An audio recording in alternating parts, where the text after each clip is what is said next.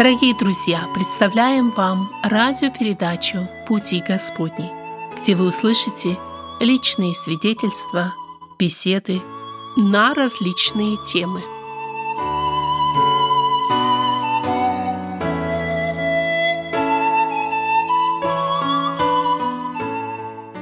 Сохранение христианских ценностей в жизни современного общества. Что это? Кто за это ответственный? Является ли это областью, где мы можем достичь прорыва? Как уберечь наследие от неправильных поступков, от неправильного выбора? Как сделать так, чтобы этот мир не имел такого беспрепятственного вторжения в наши дома?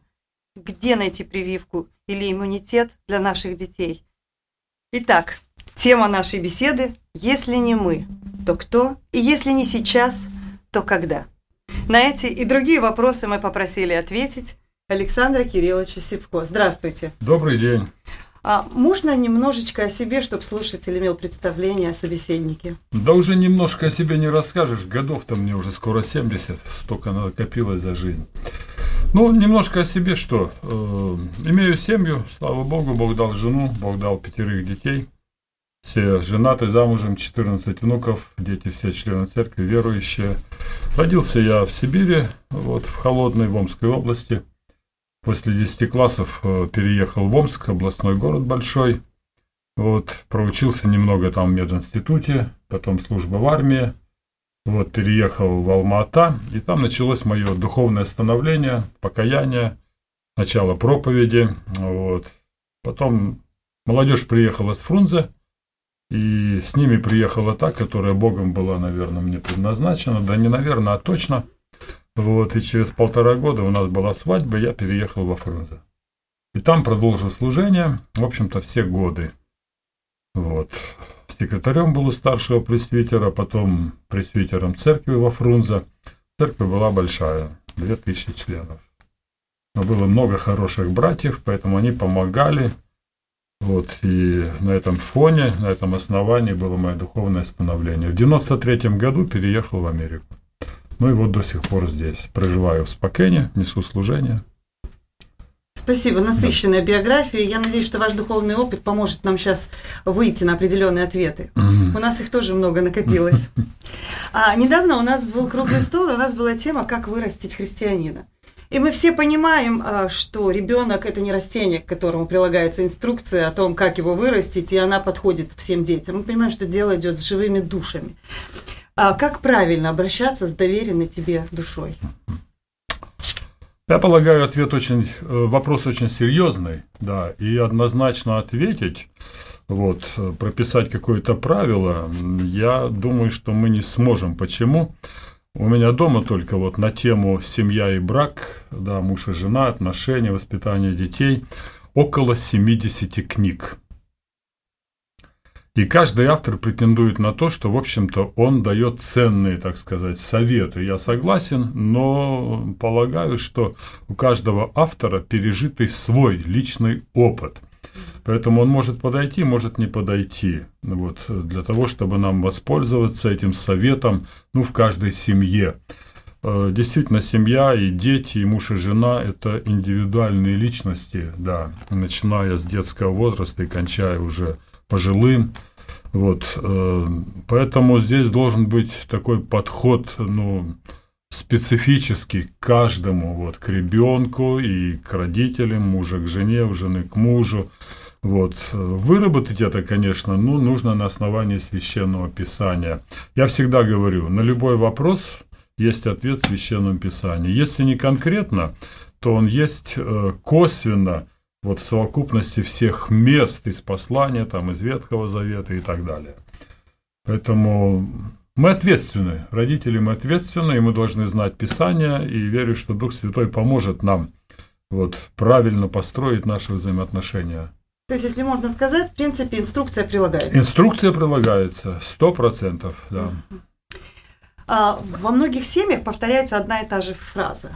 Чего нам церемониться с, с детьми. С нами никто не э, возился, ну и мы не будем. Как вы думаете, есть ли разница между тем поколением и сегодняшним? И почему такая фраза возникает все чаще и чаще? Ну, э, если коротко сказать, я думаю, что это просто отговорка у некоторых отцов, да, поменялось время, вот было наше поколение, с нами не церемонились там и так далее. Это фразы такие, но я не хочу снимать ответственность, вот, э, хотя э, мы учитываем сегодня вот эти внешние обстоятельства, которые предсказаны опять-таки в Священном Писании – мы не можем сегодня никуда деться от э, вот той характеристики, которую апостол Павел рисует. Дети будут родителям непокорны. И сегодня это очень явно видно, и поэтому нам приходится наших детей воспитывать вот в духе вот этой всеобщей непокорности. Мы можем сказать, это там у неверующих непокорность, а у верующих она есть и у верующих. Это передается и нам. Поэтому это обстоятельство, ну, которое мы должны учитывать. Второе, мы не можем сбросить со счета то, что наши дети большую часть времени проводят, либо там это детский сад, либо это там еще, потом школа, потом колледжи, то есть они находятся вот в той атмосфере, и там формируется, там формируется вот, ну, мнение детей, даже наших верующих родителей, да, вот, и это откладывает отпечаток.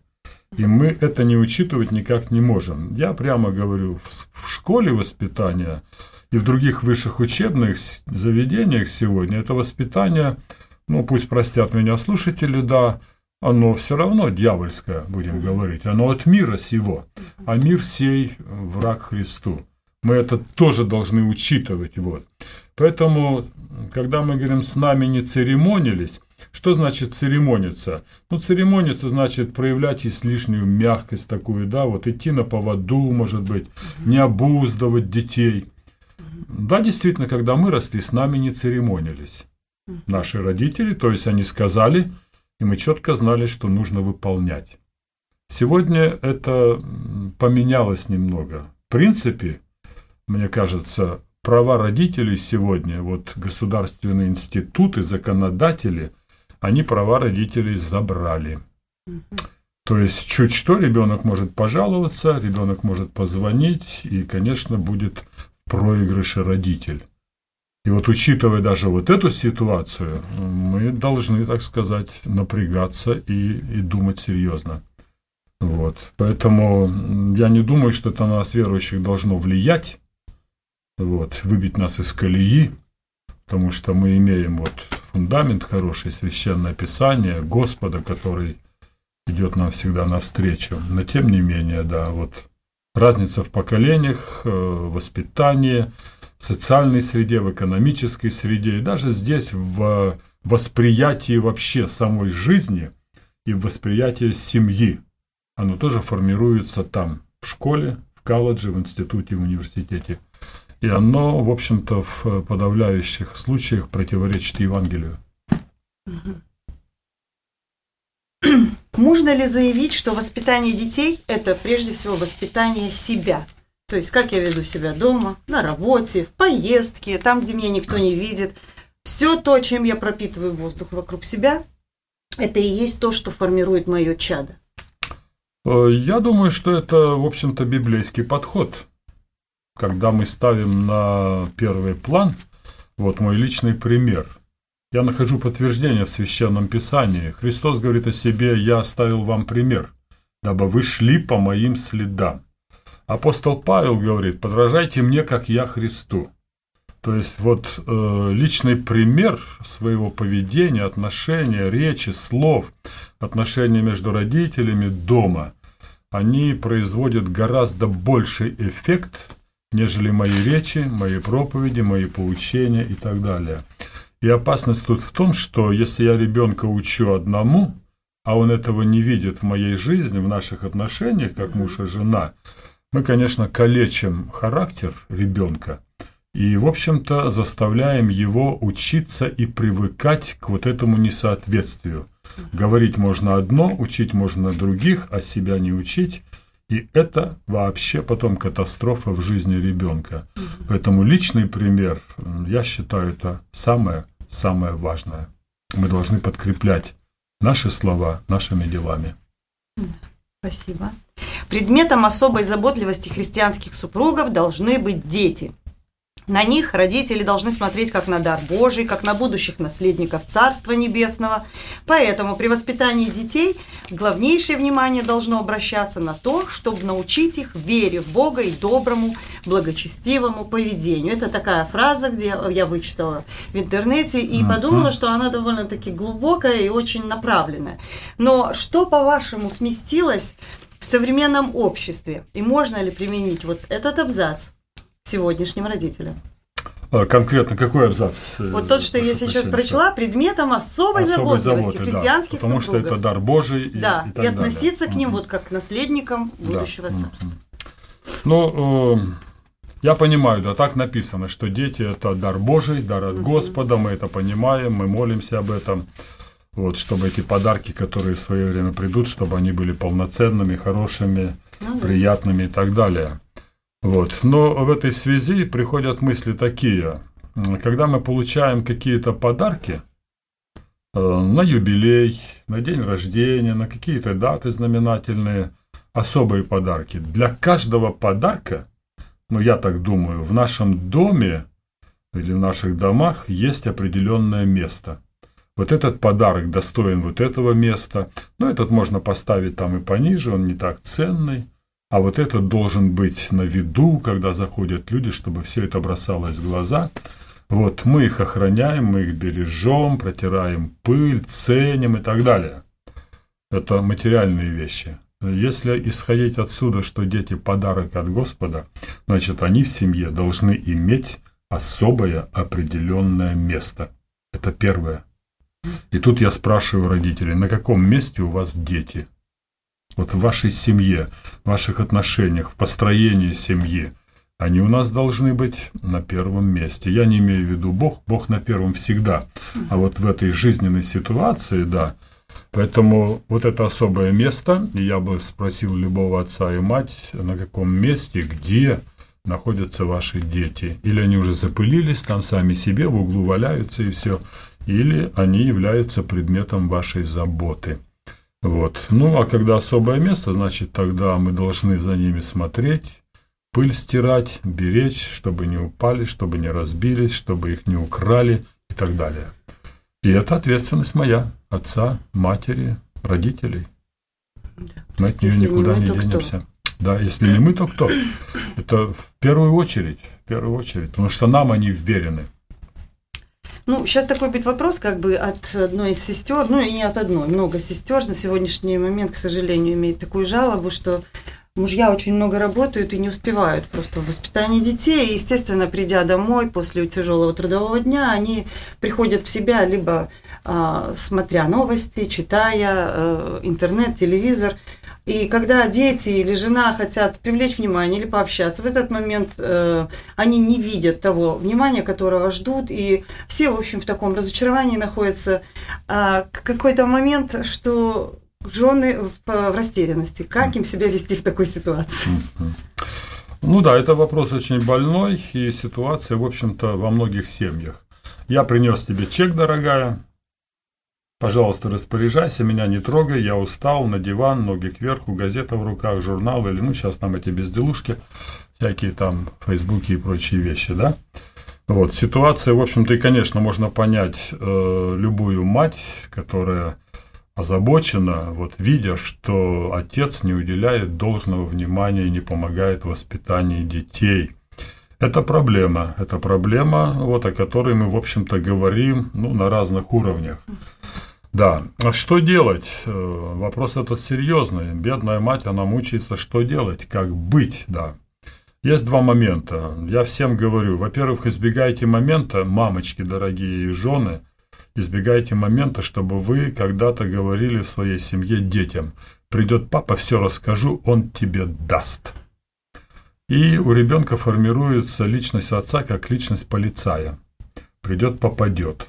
Я говорю, мамочка, если он достоин наказания, пожалуйста, не будь для него укрытием, а выполни свой долг. Да. А так вот здесь происходит такой надлом, родители э, это понимают, видят, и дети. Чуть что, он к мамочке, за мамочкой на спину спрятался, и папа вроде он бросает все и уходит. А с другой стороны, с другой стороны, вот как вести себя? Вот папа вот так, ну, может быть и правда уставший там или способности не имевший. Я хотел бы пожелать таким сестрам, вот, женам, христианкам, ну, некоторые вещи. Как бы там ни было, э, вот, в поведении мужа, в поведении отца, э, избегайте чего? Избегайте вот этой ворчливости. Когда вы начинаете выговаривать мужу, лежащему на диване при ребенке, вот этого избегайте, это отрицательный момент.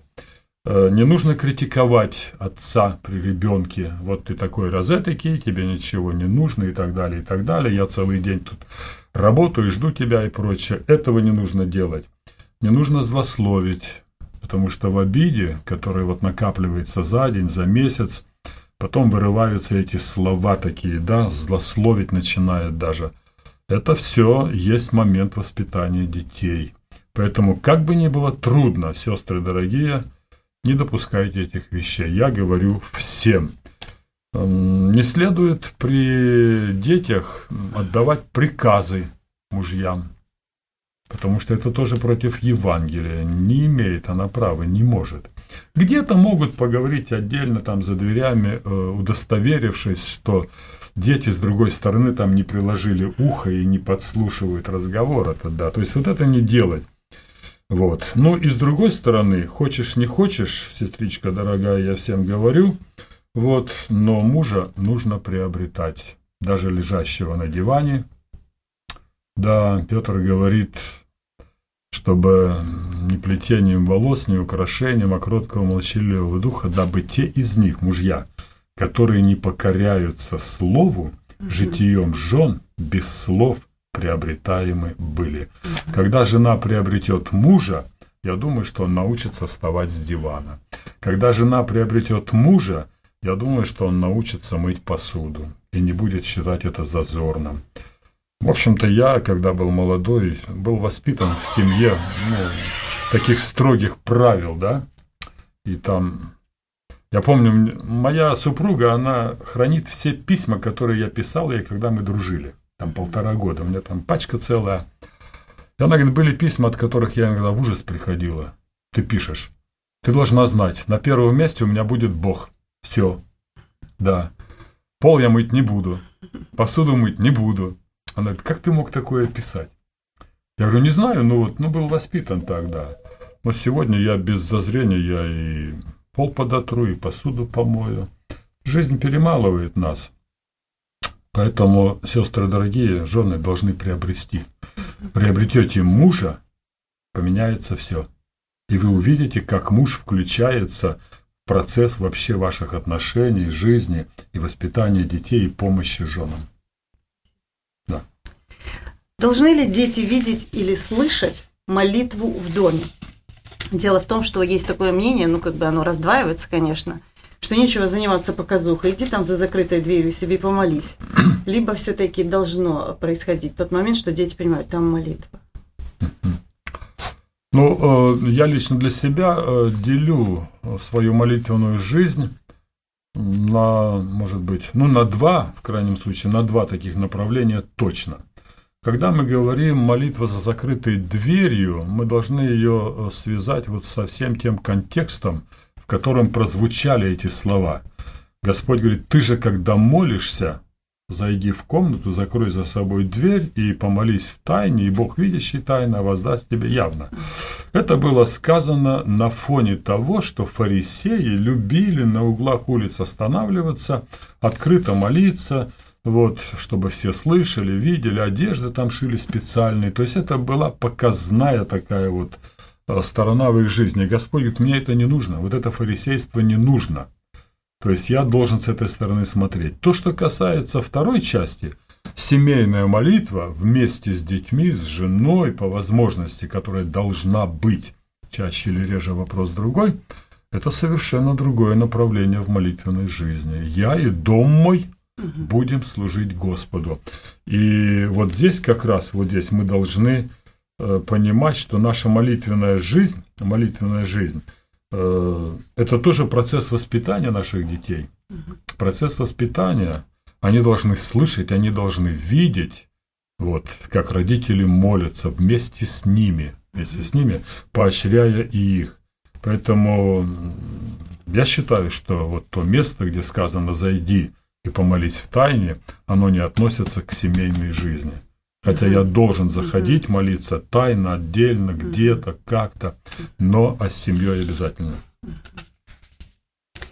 Ну, наступает момент, когда вырастают дети, посаженное семя дает свой плод, и когда-то маленькие, безобидные, да более родные детишки превращаются в холодных, чужих и расчетливых незнакомцев. Ну, какая правильная реакция родителей в этот момент? Есть ли вообще ответ на такой вопрос? Ну, первое, что я сказал, были посоветовал таким родителям, мужьям, женам, папе с мамой, если вдруг что-то такое произошло, не впадать в отчаяние. Это первое, что я говорю. Когда мы впадаем в отчаяние, ну, приходит растерянность. А когда мы растерялись, мы можем наделать таких безумных ходов, бездумных шагов и наговорить, что попало. Поэтому не нужно приходить в отчаяние. Это нелегко, это сложно. Потому что, ну, действительно, вот, пока были маленькие, все было хорошо, а потом выросли, и вдруг на тебе. Но для меня, например, притча о блудном сыне, она показывает, вот, э, как вести себя отцу и как вести себя матери, да? Отец мог бы раскричаться, отец мог бы взять там палку, ремень, дрын, еще чего-то, и погнать его вон, и, и отказаться, и фамилию поменять там, и все как так, ты рос, я тебя кормил, я тебя то, ты был хороший такой, послушный, а теперь. Вот пришло такое время, пришло такое время, и он его отпустил, отдал ему следующую часть имения, и оставаясь, так сказать, ну, по крайней мере, внешне не проявляя, может быть, такой агрессии, я знаю, нутро у него плакало, поэтому он ждал его возвращения – ждал его возвращения, молился, я верю. И, ну, это мой совет. Когда заканчиваются наши способы и все наши меры, у нас ничего не остается, как только обращаться к Господу. Поэтому не нужно приходить в отчаяние. Вот сохранить спокойствие с помощью Господа и продолжать вот, вот это воспитание. Я как-то слышала э, трактовку вот этого места «Наставь юношу при начале пути его», что как бы если копнуть в оригинал, то в переводе на «путь его, который ему со предназначен», как бы если глубже э, в этот перевод мы копнем, то как вы думаете, стоит ли, вот я вижу, мой ребенок имеет способность к этому или к третьему, могу ли я как мама направлять его насильно? Вот он, а, или, к примеру, я хочу, чтобы он был врачом, а у него природные способности быть трактористом, к примеру. Как я должна, как мать, правильно в этой ситуации? Значит, я эти моменты воспитания тоже делю э, на две категории. Угу. Первая категория – это ответственность родителей, мужа, жены, отца, матери. Вот, когда ребенок э, в таком переходном возрасте – когда он не способен еще принимать самостоятельные правильные решения почти по всем вопросам. Это выбор друзей, да, это учеба, учиться или нет, отношения, там взгляды какие-то. Вот здесь ответственность на родителях. То есть я имею полное право своему ребенку запретить и сказать с вот этими, пожалуйста, ты дружить не будешь, я тебе запрещаю. Вот этих вещей ты сейчас в твоем возрасте иметь не будешь, я тебе не позволяю. То есть вот здесь это мое право. Вот в этих вещах происходит становление, он надламывается, он растет, он искаженно воспринимает иногда вот многие вещи. Когда уже он подрос, когда он подрос э, и начинает выбирать профессию, набирает, начинает выбирать спутницу жизни даже там и так далее – но тут я должен быть очень внимателен и очень осторожен. Приказывать и настаивать, я уверен, не сработает. Советовать – это то, что у нас остается. Но если я свой совет не смогу убедительно вот представить для ребенка, чтобы он понял, что мой совет исходит из чувства любви к нему – не мои эгоистичные цели, что вот, сынок, иди учись, вот эту вот профессию получи, ты будешь много зарабатывать, и мне будет немножко легче, ты же будешь помогать. А то есть он должен почувствовать, что моя забота главная о его будущем. Да. Поэтому я приглядываюсь, э, вот, к чему тянется ребенок, к чему он склонен. Поощрять к учебе детей, ну, я не против, я за. Вот, мы должны поощрять. Там много причин. Это может быть жалость, чтобы они тяжело не работали, на стройке не работали, там в мороз, в жару, сидели в офисе, получали деньги там и так далее. Поощрять надо, но я всегда говорю так с улыбкой. Если бы э, все сидели в офисах и работали вот там в теплых комнатках, а на поле бы никого не было, то сидящие там в офисе, они умерли бы с голоду. А кто бы хлеб выращивал там и так далее, мясо.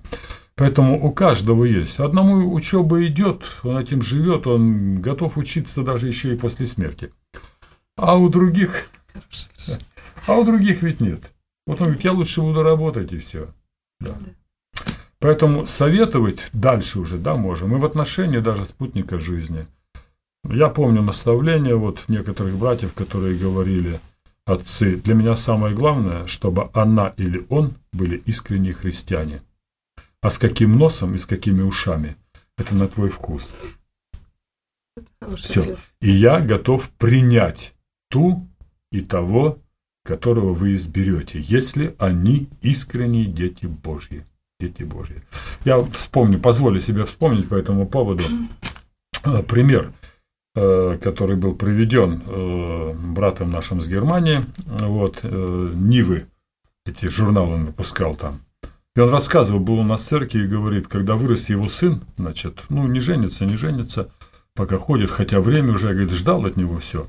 Ну, были, говорит, сестры там, ага. И мне одну сестру, говорит, было очень жалко. Ну, такая была некрасивая, рыжая такая. Говорит, ну, просто посмотришь, думаешь, господи. Ну, ну, кто ее возьмет? Ну, вот уродилась же такая. Говорит, я, говорит, даже плакал. А потом прошло время, там годик сколько, говорит, сын говорит, пап, э, завтра вечером я приду с невестой. Да? Ой, как хорошо, как рада, наконец-то тебе только столько годов. Ну и стали думать, с кем же он придет завтра вечером. Открывается дверь, он заходит с этой рыжей. Вот такая шутка. Вот так рассказывает, да, вот так рассказывает отец. И он говорит, из всех снох она самая, так, все хорошие, но она самая хорошая. Вот так. Да, поэтому вот здесь э, действительно, чтобы было единство духа, вот и служили Господу. Слава Богу, что такие есть концовки, скажем так. Да. Работая с родителями, чьи дети попали в плен греха, я очень часто слышу, осмелюсь как бы озвучить, а, обвинения в адрес себя, конечно, в первую очередь, в адрес служителей, в адрес соседей, в адрес э, близких, друзей, ну, кого угодно. А, наверное, тема как бы родилась, а, если не мы, то кто, а, исходя из этой ситуации. Вот как объяснить, как научить, что ценили то место, в котором ты поставлен. Если ты отец, то ты должен быть отцом. Если ты мать, я должна быть матерью. То есть у тебя есть пост.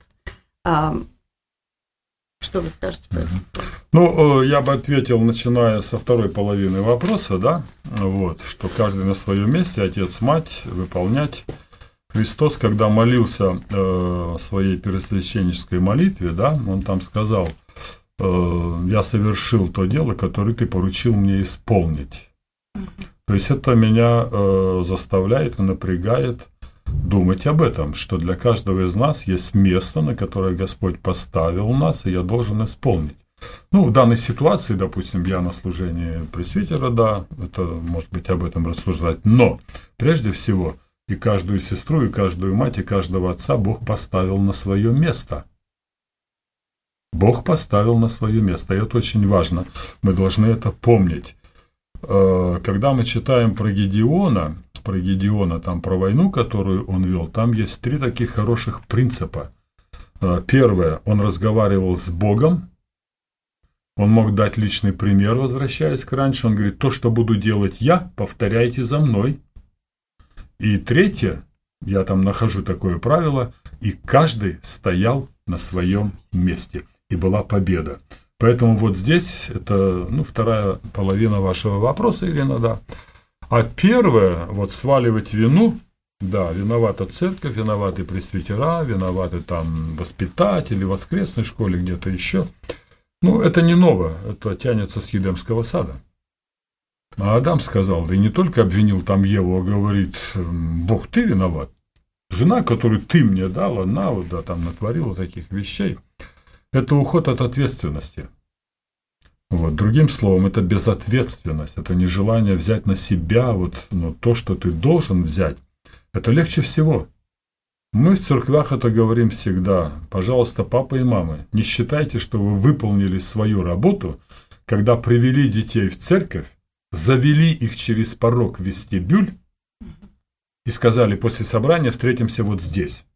И вы думаете, что вы сделали свое дело. Вы ничего не сделали. Вы должны быть в курсе всего того, что происходит с вашим ребенком в церкви.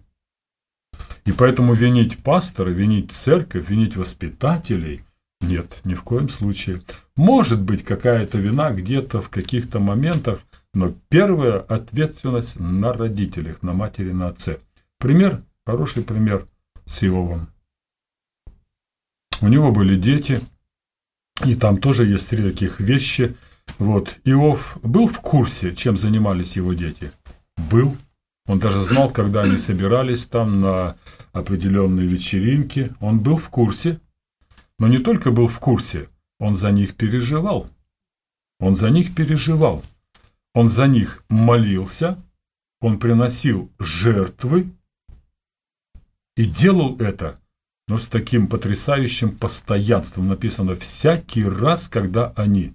Я считаю, вот это хорошее правило для любых родителей, для любой семьи да любой, быть в курсе, где бы ваши дети ни были, в колледже, в школе, в церкви, действительно, где они сидят, в зале, в подвальном помещении, там на парковке, и меня это должно тревожить. А так, конечно, я с себя сложил эти полномочия и виню теперь там друзей, виню там преподавателей, пастора, церковь, все не так. Это отвечать буду я. Почему я? Ну, в Едемском саду произошла эта трагедия, я проповедовал вот недавно у себя об этом, да. Бог ведь не сказал там, ну-ка соберитесь все там, змей ползи сюда, Ева приходи, Адам. Да, ну-ка рассказывайте, что вы тут напридумали. Он сказал, Адам, где ты? Первый спрос с него, с отца. Это вообще может быть, отвечая на все вопросы о роли отца в семье. Вот, где ты, отец, сегодня? На каком месте? Куда ты спрятался?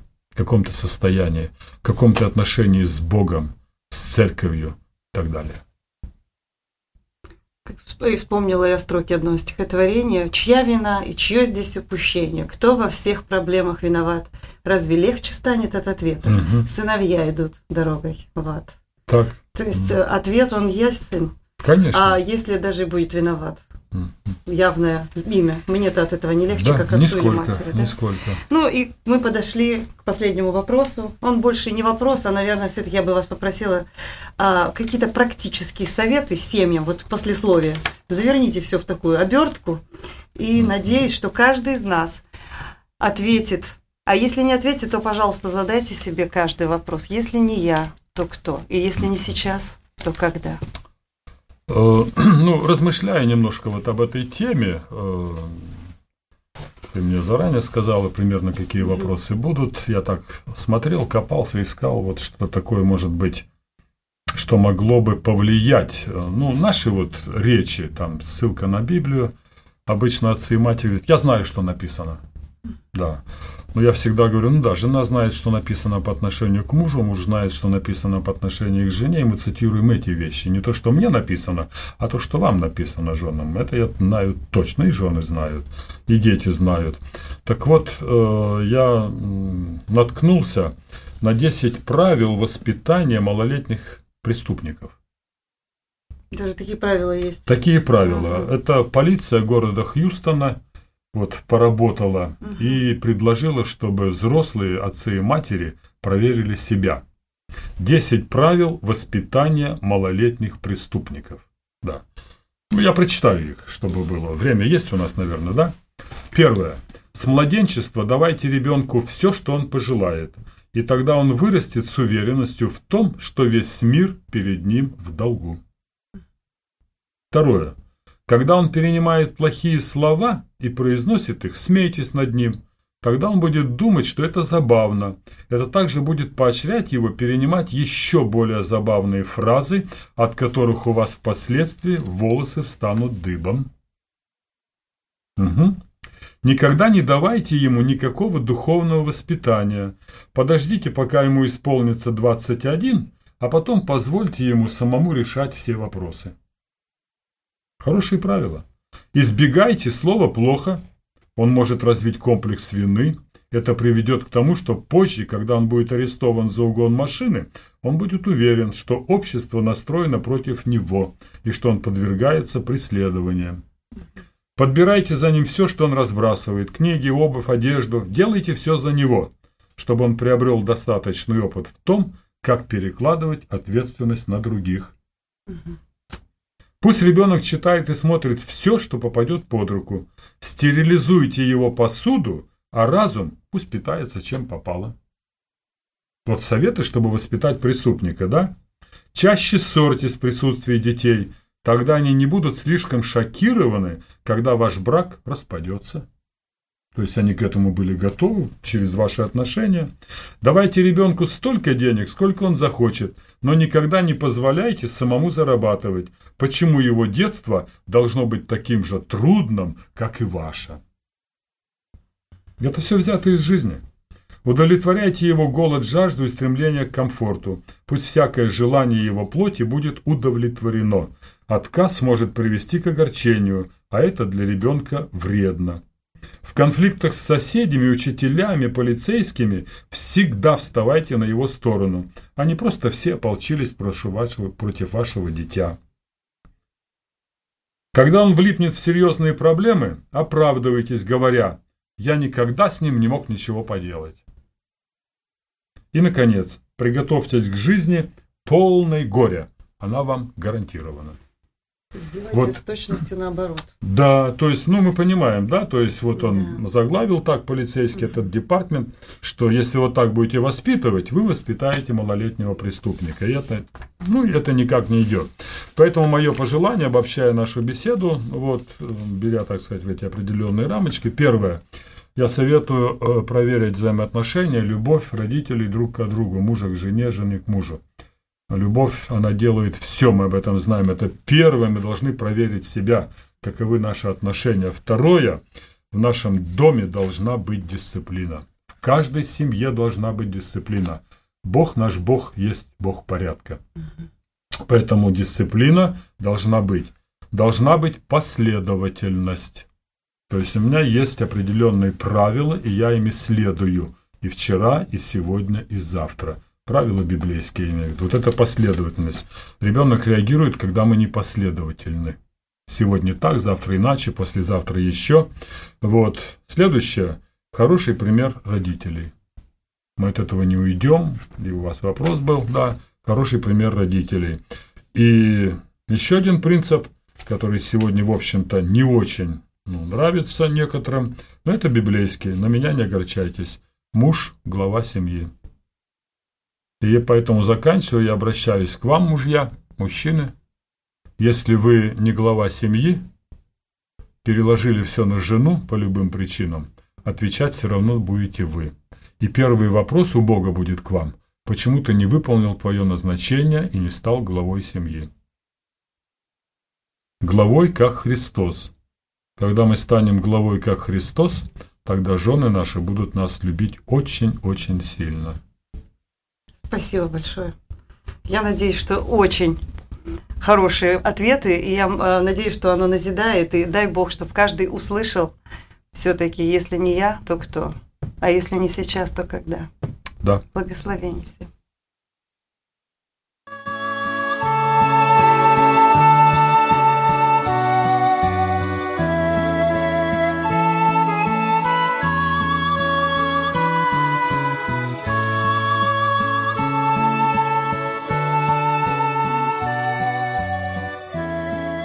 Эту беседу вы найдете на сайте salvationbaptistchurch.com. Вы слушали радио Зегенсвелле «Волна благословения», город Детмалт, Германия. Слушать радио, познавать, Бога.